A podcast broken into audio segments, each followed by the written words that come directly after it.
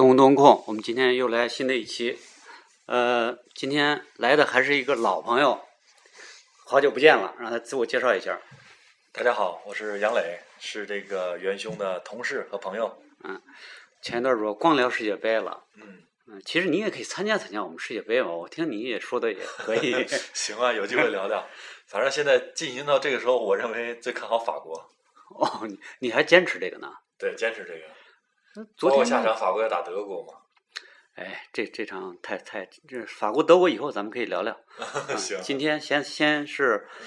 嗯呃，我们谈谈这个一部现在比较热门的电影，我们搭搭这个电影的车啊，嗯就是这变形金刚，嗯，据说挺热的啊。对，一票难求吧？呃，我当时好像买的时候是是，反正买的时候就是工作的时候买的是吧？哎，我。呃上班我大约是四五点，嗯我去那儿的时候，反正离近的就是本来我想看两呃四点多一点的那个，结果已经没了。嗯。然后又看下一个时段的，才有一还有一排，就一排了，嗯，还真是挺难买的啊。对，他选的时间也非常好。嗯你看他这个档期基本上没有什么商业大片跟他来相撞。啊，应该说，我觉得就说是咱先抛开这片子的艺术水准不说吧，嗯至少他这个片子的这个团队，嗯，对吧？嗯决策啊，商业运运作的团队，我觉得应该是在好莱坞里面算是非常优秀的一个团队了。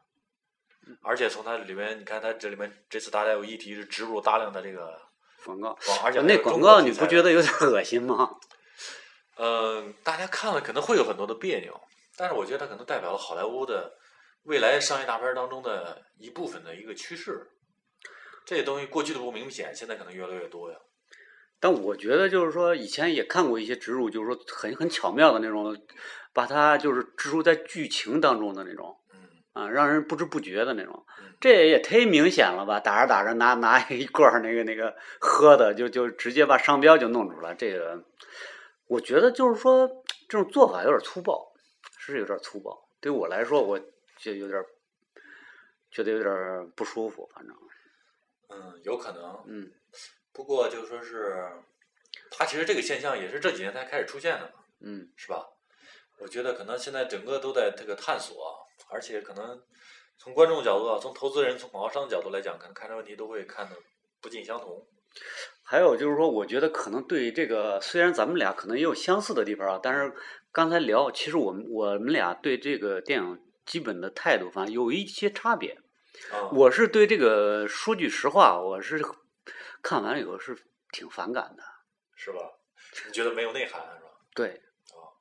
我是觉得就说是我冷静下来想一想啊，我觉得就是他这个艺术水准上肯定不会特别高，因为那个你看，其实每年都有很多的商业大片儿都能数得着的。嗯。然后呢，但是其实你看真正的这个就是商业大片的排行榜，嗯凡是排在前面那些片子，全都是这种在至至少在一些水准上还是很高的。嗯比如排在第一的这个《阿凡达》，对吧？它应该是是，首先它编了一个这个外星球的这一个，基本上是重现了一些很多咱们人类社会的一些东西，而且又编得美轮美奂的。不，下了功它夫就大它流行是当时有一个就是个特殊的是一个突破。对，还有技术上的突破，呃对它三 D 啊什么，对就是第一个做的那么栩栩如生，对有好多就后来好多电影制作团队就直接说这是阿凡达的团队，对，好像就是把面部面部的都能拿机器模仿出来嘛，是吧？对一些对捕捉一些人类的。我的意思就是说是你像《阿凡达》，它等于是之所以能够成功，肯定是因为它还在商业片的建树上嗯有突破。包括你看前几名的，我记得还有那个《指环王》，嗯《指环王三》吧，好像是，《指环王》也是把这个史诗片，我觉得嗯拍到了一，虽然是奇幻题材啊，史诗片拍到了一个高度。嗯，到现在为止的话，你想国外的哪个史诗片达到这么火？我觉得我我呢多少算一个算《指环王》，也就是说不是迷的特别厉害，但是也算一个迷。嗯也看过一些小说，看过他的小说，也看过参加过一些讨论啊，那个网上的一些。啊所以我觉得你把 这个变形金刚跟我们这指环王比，是是对我们指环王的侮辱。不是，你没听我说完。我的意思是说，是那个变形金刚的这个艺术水准可能没有那么高。我刚才就啊，说，其实没有那么高，对，每年很多这个商业大片儿，它火一阵儿以后，可能都下榜了，嗯对吧？就像那个蜘蛛侠拍了好几部了，X 战警、钢铁侠都拍了多少了，嗯，对吧？但是我就说是这个现象呢，就说是那个变形金刚现在这么火，是商业上的成功。嗯所以呢，但它的确实在这个本身的小这个片子的艺术上，我觉得还是一般吧。可能比较值值得称道的地方，我觉得就是它的这个特效，因为这个特效，我觉得迈克尔贝这个从一到四还是一直在进步，嗯而且这个四呢，我觉得这个特效的镜头也更多了。呃，我不知道，就是说，呃，中国观众啊，就是非常欢迎这个这个这个电影。我那个在影院里也能看到啊，就比就是说结束的时候灯一亮啊，嗯然后我看那个我前排的那个女孩什么的，也是跟她那个呃男朋友什么对望一眼啊，嗯。点点头，觉得啊，哎呦，我心里真是我，因为我觉得就是怎么说呢，就是因为特别火，就是火的，就是简直让你，因为据说是第一周啊什么就就两个亿，嗯，是中国还是全球啊？就在中国，哦，好像好像在是中好像说和美国的票房相当，就是第一周的票房，美国可能也两。不是，那你这个这个这个情报可能比较错误，嗯。因为在美国票房比比那个前面有一个什么大片就差的很多，是吗？这在中国是一枝独秀，哦，这个票房绝对两亿这个票房，当然了，它不是美元啊，嗯。但就这个票房也是一枝独秀，就是特别是一个，它这个片子里边有很多因素，大家知道，就是嗯。呃，李李冰冰冰同志啊嗯，出去在那儿就耍了一会儿酷，嗯，扮演了一种类似于就是叫做什么蛇蝎美人嘛那种形象，嗯，呃，就是针对中国人的，就是赚中国人钱的嗯，然后中国人就吃这套，嗯。叮叮当当一通，好家伙，视觉奇观一轰炸，嗯。然后中国就发出会心的微笑，然后哎呦这片子，点头啊，频频点头。我，哎呦我我说为什么我不喜欢这个电影？说实在的，我是提倡大家你以后啊嗯到网上下载下载什么的看看也就得了。当然这一点可能我跟比如说咱们那黄健健。我跟他的观点就特别不太一样，他就说呢，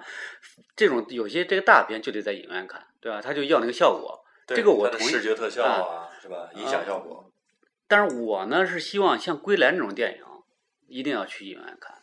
支持一下，对，支持一下。国产电影。你这个大片，说句实话，停不了多长时间，网上就有了，但是我觉得，就是像你这样的想法，可能还是小众。是吗？对，因为这个可能像元兄，你这算是比较有情怀的人嘛，是吧？你很多是为了自己的情怀的消费，但是很多人，我觉得就是我接触的身边的一些人，我觉得大多数人还是为了这种就是生活当中的轻松吧，轻松一刻、娱乐一刻去消费。所以大家呢就想看一个，就说是当时那一瞬间很放松就好了。我举一个例子，就说是我相信这个变形金刚，而且我觉得事实也是这样，就变形金刚的这个票房。嗯，肯定要比那个就是前一段时间播的《霍比特人》要强。那那肯定。霍比特人的特效也是不错的呀，那是那个《指环王》的导演搞的嘛，对吧？嗯而且霍比特人他也是有名著作为这个，他也是名著改的嘛，对是《指环王》的前传嘛，嗯对吧？但是呢，就说句实话，它就有有一个问题，比如这两个同样是商业大片儿，同样是这个制作的非常精良，嗯，但是我就记得呢，比如说那个跟我去看那霍比特人的人呢，他就带的疑问就非常多，你知道吧？他这个欣赏这个，他要了解很多的故事，嗯，他要了解这个那个就说是这个背景背景这些这个精灵啊，这个什么人人狼啊，这都怎么回事儿？但变形金刚不需要，嗯对变形金刚就像传统的美国大片儿似的，就是你一上来你不用看前三，立马就能欣赏。他这个，我觉得呃，这一点我非常同意，就是说好看，一个电影好看没多少意义，嗯好看嗯我也接受嗯，我不是说不接受。嗯呃，当初看那个呃八九十年代那会儿新出来那个那个新龙门客栈，嗯我们当时我是跟一个老师在那儿，一个老师上课讲讲这个讲电影的时候，他提到这个龙门客栈，说他没多大意义，但是他做的有一些特效，当时看着特新奇啊，就一个人从天上下来往拿剑往这个底下扎，然后这人抬头，就是他做的那个特效，就是比起中国电影来是非常好好的多。说这好看，你承认不承认？这就好看就是好看，可以没有多少意义。但是我觉得还不一不一不一样啊。这个《新龙门客栈》还是一个很代表性的武侠片的，嗯，对。它这里面的这个编剧的这个，对，我就说它影像的那种好看，它是它票房好的一个很重要的一方面。嗯就是即使你没有太多的意义，它只要好看，呃，我也承认这种电影有，但是呢，呃，变形金刚作为一个就是美国典型的那种爆米花电影，就是说，就是让你吃爆米花的时候随便就这么一看，就是那高兴一下。即使是作为这样的电影，也显得比较傻。怎么说呢？就是说，你我觉得一个电影，我看网上就有一些网友在那说啊，就是嗯，说我们是啊，说只要是一看有些人在那说说他剧情不好的，呃，就反感，就开始那个说说我们不看剧情，我们就要看特效，我们就是去看那个去的。呃，说我们那个要看剧情，你回去看小说。我觉得这种人真是，我觉得因为什么呢？因为即使是爆米花电影，你要强调一个情节的合理性。我觉得是啊，因为他这个里边儿这个这个妇女啊什么呀那种这个戏啊，说句实话都非常怎么说呢，在情绪表现什么都都很牵强，对，呃，完全就是为了凑这个戏，而且前面说句实话那段戏有点太长。如果要作为他这种很爆米花电影的话，他这爆米花闷的时间有点长了。就进戏进这个就是这个热热闹戏的这个前前前前戏有点长，你这个前面主要那个戏不好，那个女儿啊什么父亲表演都不怎么样。虽然中间偶尔有两句比较好的台词儿，就是还能能出点这个幽默感啊，但是。我觉得一个片子真的要是没有情这个情绪的推动力，让你老觉得不合理，老觉得特别出戏的话，你就是叮叮当当，就是特价太太好，你就是呃，比如说给你一戏，从一开头就是特效，到最后还是特效，叮咣叮咣全是打特热闹，你爱看吗？不是你这说的不是前段时间大闹天宫吗？我觉得其实可能一是因为你对他太关切了，哎，而且他现在也太成功了。所以呢，我嫉妒啊，有一点儿，对，有一点儿这个东西，对他有点苛求，不是嫉妒，有点苛求。我我是代表中国电影表示嫉妒，就是中国电影应该有点这种成功的类型，它这算类型片吗？就肥皂片类型片，就是就是武打，不是武打，就是枪战嘛。呃，所以枪战嘛，我就算英雄题材。对，所以我嗯，我也希望中国能有点这种比较合格的这个呃类型片，呃，也是完全商业的，没有多大价。就是说，呃，有多少意义？但是能够吸引你看下去。然后，我可能是出于这个角度有点嫉妒。就是说，好莱坞只要随便给你撒点，撒撒他上亿美元，制造制造出一一堆的视觉奇观，中国人就特别认。而且这片子，美国确实评价有很多，呃，权威的电影网站和杂志评价都很低。呃，美国的那个，比如说那个是叫什么综艺网站？直接就说说你能够想到比变一变二变三更屎的那个 这个电影吗？啊，那就这 就是四。呃，我不是比较幽默的评论吗？呃，不，我觉得美国人就他也他看的世界冲击是很多的。对。呃，像金刚啊什么呀，他那种巨型的怪物，怪物片啊什么呀啊，他看的是很多。他但但我说你说前段时间放的哥斯拉，你觉得比他是不是更更更烂？还有之前的什么那个超级战舰，还有像那个什么钢铁侠系列、美国队长系列，是吧？我觉得都其实还未必。我觉得美国队长要比这个好点儿。美国队长，嗯，就是说，呃，也可能是啊，我啊，雷神我没看。我觉得其实可能还有一个一个原因，就是我对一个纯机器的东西多少有点反感。就是说，可能一个人。在里边有一些情感呀，或者什么呀，呃，有些文戏啊，我还是比较容易有让我有同感。而一堆叮叮当当一堆机器，可能就我这一代人，或者说我就我吧，咱也别别代表谁了，可能就觉得很难有这种代入感，很难有同感，可能是这样。就是纯粹的啊，就一堆机器跟那瞪着那眼，我操也认不出那长得什么样。叮叮当当，你打我，我打你，最后打我打完结束。对，不过你说这儿的话，其实你就从变形金刚的片子里面，你还可以看读到几个，就是这个好莱坞的里面那个经典编剧的一些指导思想。嗯，你看它的结尾就体现了好莱坞的一个很经典的一个指导思想。嗯，就是说好莱坞呢，他们其实还是一个人本主义的，虽然它是西方的人本主义，它既是一个充满机器的片子里面，嗯，它的结尾的这个最后的这个大反派，嗯一定是实际上是通过人的力量，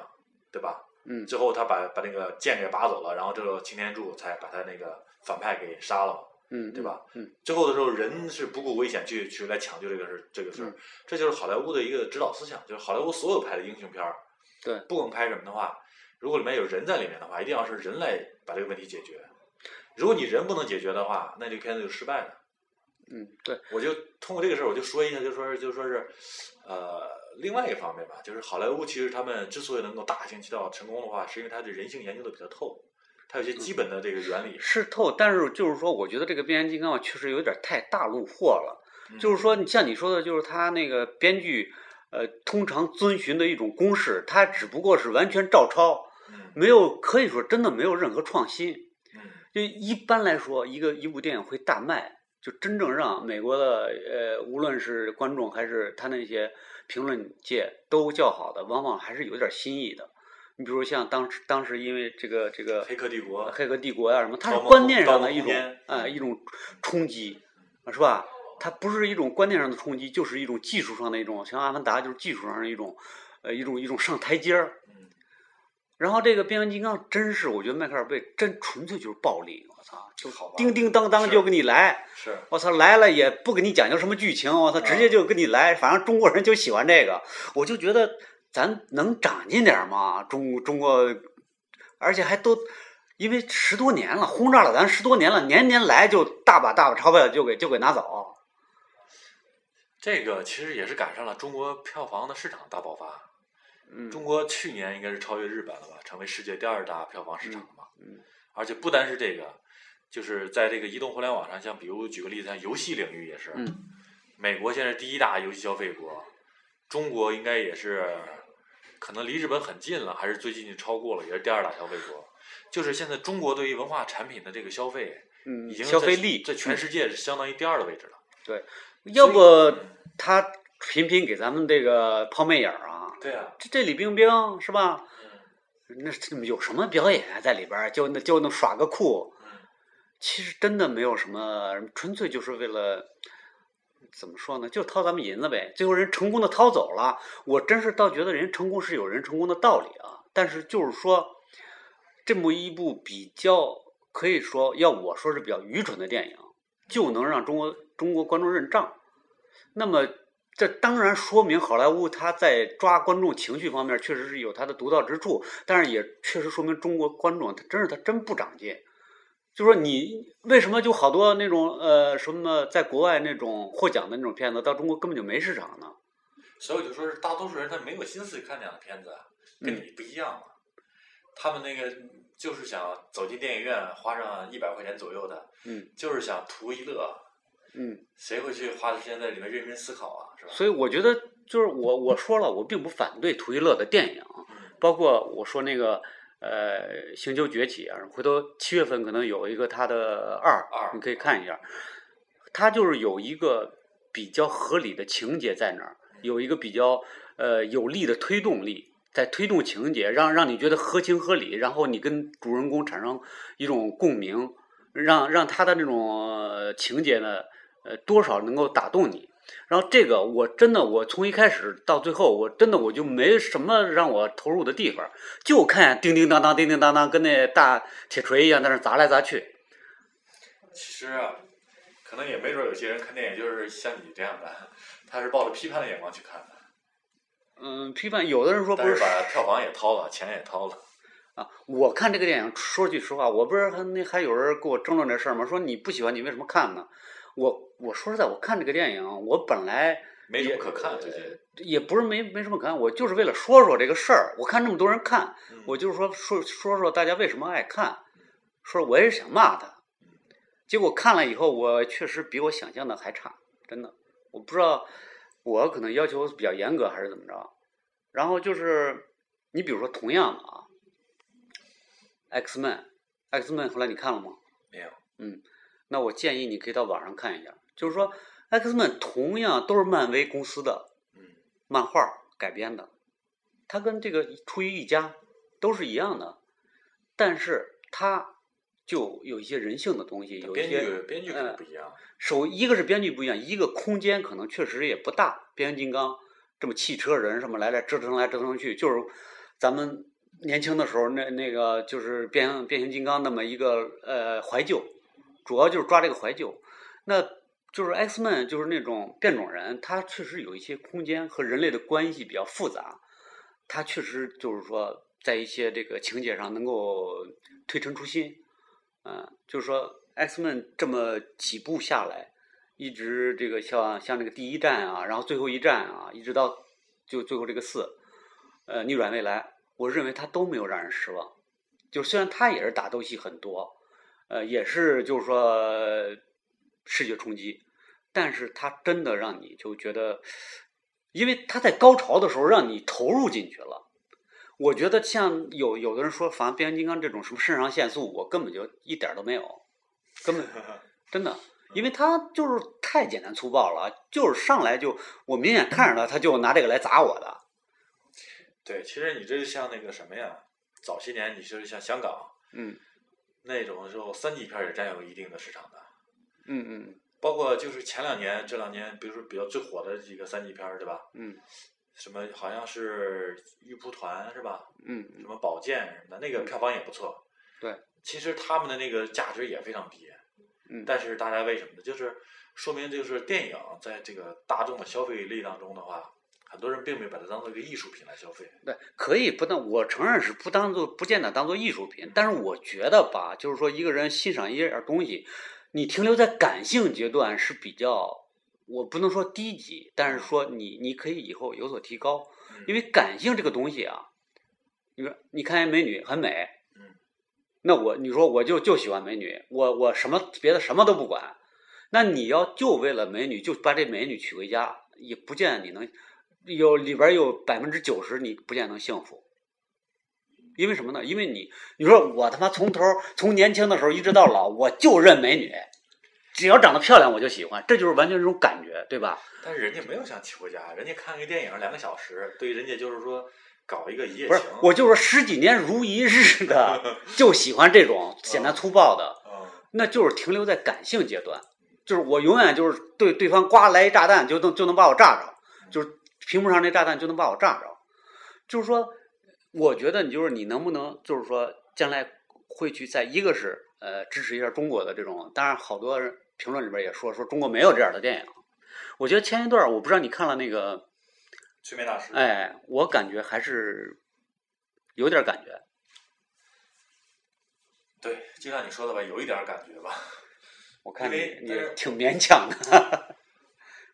对，因为我觉得就说是他一看还是受了一些片子的影响，对吧？比如像《类型片嘛盗梦空间》，对吧？嗯。然后呢，包括就说是，而且看得出来，他至少这个导演，包括徐峥吧，应该挺有想法的。对。我觉得徐峥就是特别可贵的一点，就是他基本上后来一直在探索类型片儿对，参与的是吧？嗯包括他的无人区也是嗯公路片儿嘛，包括他那个去印度的那个那个也是搞笑片对吧？泰囧也是搞笑片儿嘛。嗯包括这是一个片儿，这是挺可贵的。但是我是觉得，就说是本身那个《盗梦空间》，就是像那个《分手催眠大师》上，嗯，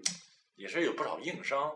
啊，对吧？对，可能就会让人觉得，就是因为硬伤有点多，可能就会觉得不那么完美。嗯，所以我就说，这肯定你刚才说是有一点儿嘛，就是肯定也有一点儿。因为确实中国像这种类型电影，就成熟度特别低，就是说能让人看下去，能够真的能够进入，能跟着他没有那种反感。有中国好多那种以前那种拍的是类似于那恐怖片之类的，真的让你不恐怖；搞笑片儿真的让你这叫什么呀？就是哭笑不得。对，那么类型片作为它带有一点心理悬疑片，真的让你还算是进去了，而且最后它虽然是一个套子，但是最后还多少还让我有点触动，就是说最后他那么就一直多少年以来都没有改掉自己那个那个，就是就是他实际上很脆弱的那种东西，最后给暴露出来，多少还让我有点触动，所以我觉得，反正从变形金刚这种这种片子，就是对于国内国外的大片和国内的怎么搞这个类型片，我觉得可能是借鉴很很大吧。但是我不希望，真的，我不希望将来中国拍的都是这种，就是怎么说呢？我认为这叫无脑的，无脑的这种这种。其实像这种片子，我觉得来的也快，主要是技术也快，反正来的也快，嗯去的也快。对，这就是像一个突然来了一个什么大浪潮一样，嗯对吧？一过去就没了。所以我觉得你也不用担心它真的会对我们的这个就是电影工作者，你像你作为一个现在咱们还不是电影工作者，你都有嗯那么清醒的认识这个问题，我觉得很多电影里的人他也不一他也也能看到这个问题的。这让我想起之前有个比较烂的烂片儿叫那个《富春山居图 》，是吧？当时也投了不少钱，奇葩。还找了好几个明星嗯。然后最后那个我记得徐峥评价了这个片子，就评价了一句话，他说是我觉得很很到位。徐峥不是评价这个片子，他说的问题，嗯他说是为什么这个制片方肯花这么大多的钱来去请这么多的名人在里面，而且又做了一些特效什么的，为什么钱都花到这份上了，为什么不不找几个好编剧呢？其实还花不了那么多钱，所以我觉得就说是将来吧，我觉得就是因为我对中国的这个编剧的这个成长性，我认为还是有很大的这种可嗯期望可期待的。嗯所以我觉得就说是变形金刚是一个现象，或者像他这种片子是一个现象，但是我觉得它还是那个并不能会主导这个电影我我特别同意你那点儿，就是说，中国可能现在还有那种坚持在写作的这个小说家，就是、啊那他是比较那那那个是对嗯我说那个是比较纯文学的，嗯可能有那种人，也有那种就很下三滥的那种瞎写的那种，对，但是希望中间能出现一个中间阶层，就是说能够写那种很很通俗但是很受人欢迎的这种人还是少，就是好编剧真的特别少，对，在好莱坞都是一大批一大批的。比如我想写悬疑片电影工业成熟，对嗯，我想写悬疑的，我直接就找哪哪几个人，就很很成，他就，然后我想写对话，就是这几个人特牛逼，是吧？我想写爱情片，就固定的就有这种编剧编的特好，所以中国这方面就在这种工业化的这种这种人才肯定还是少，对，它不成不成体系对，但也涌现出来几个嘛，你比如像麦家，对吧？啊。他后来对他那种那个风声类型啊也算获得认可了嘛，包括那个李冰冰还凭这个拿奖了嘛，嗯，还有梁朝伟什么都来都演，哎，好像有两个片子都是跟他的有关。暗算嘛，对，有暗算有风声，对吧？反正就说是他也算出来了嘛，这个编剧。嗯。另外的话，像这刚被抓的宁财神是吧？他虽然虽然我认为他的这个喜剧搞笑的这个并不能笑点并不能让我满意啊，但起码他也是至少作为一个标志性的人物，就写这种情景喜剧算出来的。嗯这些年是吧？然后呢，包括就是拍那个什么，就是那个《北京爱上西雅图》的那个导演的徐小璐，对吧？嗯。徐小璐，我认为也是一个可以也算是一个代表人物，因为徐小璐也编剧出身，啊他是北影的老师嘛，我记得《嗯海洋天堂》也是他编的第一个嘛，嗯，所以就是我觉得这个，但是你说的那个呢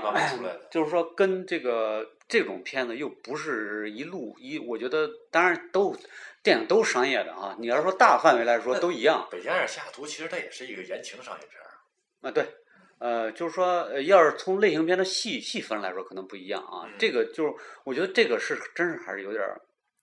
就是简单粗暴，就是它就是属于属于那种。我真的不希望中国去发展这种片子，因为一个技术上咱不好达到，嗯，你投不了那么多资，对然后你真去拍那个大场面，你你也没那没那个实力，对可能应该还是去发展那种就是小成本的，说爱情的呀，或者什么情感类的呀，或者是即使类型片，可能也是多玩玩点那种创意的那种，是吧？，对，其实就是说是，当然这里面可能也需要一些特别牛逼的人吧。我觉得就是，其实我特别喜欢那个，就是德国呢，比如我感觉像横空出世的那个，就《罗拉快跑》。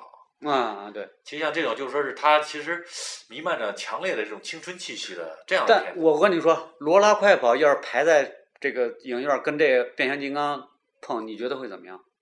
如果是中国国产的的话，有可能还会不错。有如果不错是国外的，话大家但是就不一定看了。对，当然了，有就是别管是国内国外，反正肯定会惨败于他，呃，可会败，对。会败。啊 我觉得会惨败。我就是说，我那意思就是说，希望咱们观众影力。当然了，变形金刚你不不不看，我不是说是让你大家都别看啊，不许看，我不是这个意思，我也没那个能耐，我也就是说，我是希望你多一点儿趣味性，但就是说你喜欢这种，也可以喜欢那种。现在问题是，大家一看变形金刚这种傻大粗的这种这种电影，蹭蹭都扑上去了，把钱全给他了。像这种这，假如说能出现《罗拉快跑》，估计也没人看。真的。你说如果放在同一个档期，不是，我觉得你这个太悲观了。就是我举一个事实吧，就是那个呃，同样发展中国家的印度，嗯印度现在呢，就是历史上最高票房的片子是那个《三傻大闹宝莱坞》，啊这个大家看了，很多人还觉得很不错的，对吧？包括李克强总理也说很不错。他这个片子上映的时候，大家看过资料，他是和《阿凡达》同时上线的。啊。所有的人不看好《三傻大闹宝莱坞》，嗯，在印度啊，结果而且《阿凡达》是席席卷全球的嗯，结果最后《三傻把大闹宝莱坞》战胜了《阿凡达》，在印度国内。所以我认为就说是，其实即使变形金刚在中国火得一塌糊涂，并不代表就说是中国的这个观众他欣赏不了嗯。更好的片子，还是因为没有。没有，只要有了的话，我觉得完全可以出现印度那样的情况。嗯，像一个制作非常精良，而且有一定的内涵的，嗯，预算也不用那么高的片子出来了后，打败了《阿凡达》，是吧？这不这多难难难想象。所以我觉得，就是你不用那么悲观，悲观还是现在太好的片子少。包括中国，我觉得像拍出《三傻大闹宝莱坞》这种片子，你看嗯，也比较也很少。对，那希望但愿如你所言吧。我觉得就是反正主要是这一下两亿，我觉得有的那个艺术片就排了那么长时间都到不了两亿啊！你想想，归来那么多天，排了那么多天，虽然这个电影我并不是说特别满意啊，我并不是特别特别的喜欢，但是它毕竟是有有它的情怀的。你也说过啊，咱们当时讨论过这个这个电影，它排了那么多天，才才两三个亿啊！我靠，这一天这个哎，他是说的是一天吗？一天就两亿，呃，这个我没看他的数据，这我觉得可能就是真的跟他这个，一个是跟营销有关吧，不是？还有一个问题，为为什么就是说形象价值，嗯，对你说的那个 IP 啊什么的那对个那个变形金刚形象啊价值。但是就是为什么中国观众特别吃这一套？这确实，不不，这个我觉得不是说中国观众吃这套，全世界观众都吃这套，这个片子因为你看好莱坞确实是在欧洲和美国都没有这么受欢迎。啊不，你是单就这一个片子，但是我跟你说，就是好莱坞他们编剧，因为我看过他们一些编剧的书嘛，他们就是那业内人说，真正观众吃的是什么呢？吃的是明星。嗯所以呢，就说是他们好莱坞的时候，他们可能是他们调查吧，就是感觉，比如出《教父》的时候出来的时候，嗯很多人不是冲着这个《教父》嗯这个角色去看的，嗯也不是冲着马里奥·普佐这个作者去看的嗯，当时冲着马龙·白兰度看的，是马龙·白兰度首先吸引观众走进了电影院，在电影院里面大家才发现，哦，原来这个黑帮故事这么精彩。对这个时候才认识到了那个马里奥·普佐是一位优秀的小说家。对，意识到这个黑帮里面也是有情有爱什么的。教父我也挺爱看的，那就同样来看呢，就是咱们来看变形金刚，它虽然是个虚拟的形象，但是它的这个明星的分量，我觉得比起巩俐，比起这个陈道明，嗯，我认为可能在现在支撑中国票房的这些消费者里面，嗯，影响还是要大。再一个可能说就是他这个形象对比呃，就下一代、下两代的那些年轻人，对因为他从小可能爱看漫画啊，对或者什么的，对对他们的影响会更大一点，对对他们的这个记忆怀旧的那种冲击力可能更大一点。对，所以就说是我觉得嗯大家其实去的之前的话，我相信去看变形金刚的人没有说是期待说是一个。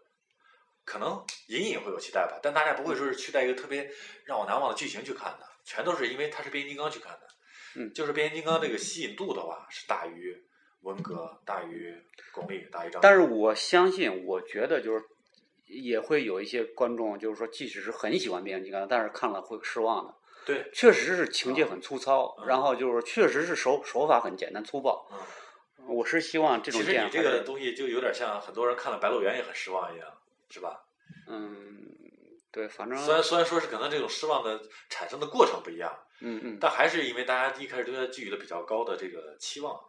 我倒没有对他抱抱抱有多大期望，我就是说，我就希望这种简单粗暴吧，少一点儿，呃，比咱拿咱们的钱拿的别让他那么容易，就是随便给你砸一堆这个视觉奇观过来就拿你钱，中国观众太好糊弄了，真的，我觉得你什么情节也不用，什么和名角儿也不用请，就就就砸一砸一通就把你钱拿走了，反正还是希望有更多，呃，情节更精彩一点儿，然后那个。即使是奇观，也也给你让你心理上有一种这个预呃呃，不光是视觉上的，而且心灵上的，主要是是吧？它有一些奇观，它不不光是纯粹的，对，嗯就像我刚才说的那个三场大闹宝莱坞嗯战胜阿凡达的例子一样，对吧？对还是要国货当自强。对，所以我不知道你最后对这个，咱们讨论了半天，你对这个变形金刚，我真的建议大家，嗯，反正我只建议啊，我们这个没有，我们没那么大的水平，我们也不是著名影评人，我真的建议看不看都行，真的。啊，那你说这个当时也也等等吧，等等网上有了，行嗯，下载下载一下看嘛。啊，而且对，其实就真的看不看都行吧，心态吧。虽然说四我看了，因为看完了，我没有留。现在我回想起来，真的没有留下。我听除了那那个叮叮当当那声音还回响在我耳畔以外，我真的没记，啥也没记住。对，因为就像我虽然我四看了吧，但是我其实三就没看，所以我就说是以此可见，就是这个片子大家还是心态上看不看都行吧。嗯好，下次有了电影咱们再聊。好，嗯，多少人？